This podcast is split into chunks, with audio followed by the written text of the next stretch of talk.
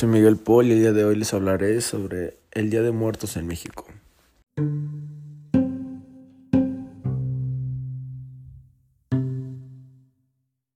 En México, el Día de Muertos surge como parte del secretismo religiosismo. Y así como las tradiciones de estas celebraciones es visitar a los seres queridos que ya partieron en los cementerios y preparar altares con alimentos, veladoras, inciensos, fotografías y flores para recordarlos. Día de Muertos es una tradición muy importante en México que da fecha el 2 de noviembre.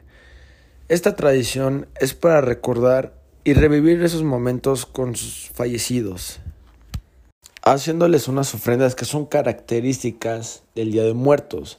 Estas consisten en los cuatro elementos de la naturaleza, que es el agua, la tierra, el fuego y el aire.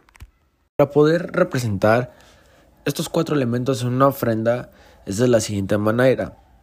El aire es simbolizado por el papel picado, el fuego por veladoras, la tierra por frutos o especies y el agua por vasos.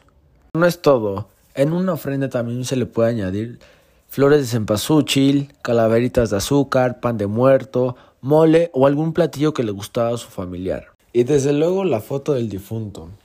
Según las creencias, cada año se le otorga un permiso a los, a los difuntos para que puedan regresar a la tienda y así poder volver a disfrutar este sus comidas favoritas, sus bebidas favoritas y desde luego sus familiares. En mi opinión es muy importante seguir respetando y, y conservar esta tradición ya que Así seguimos recordando a nuestros difuntos y, y, desde luego para juntar a la familia. Es un ejemplo, en mi familia eh, cada año hacemos una ofrenda para recordar así a nuestros difuntos y también para convivir. Creo que esta tradición también este, une corazones, mentes y desde luego a nuestros difuntos. También, si no tienen una idea muy clara de qué es el Día de Muertos, les recomiendo ver la película de Coco. Esa explica muy bien qué es el Día de Muertos. Es, caracterizada eh, de México y la verdad está muy muy bonita esa película. Se la recomiendo.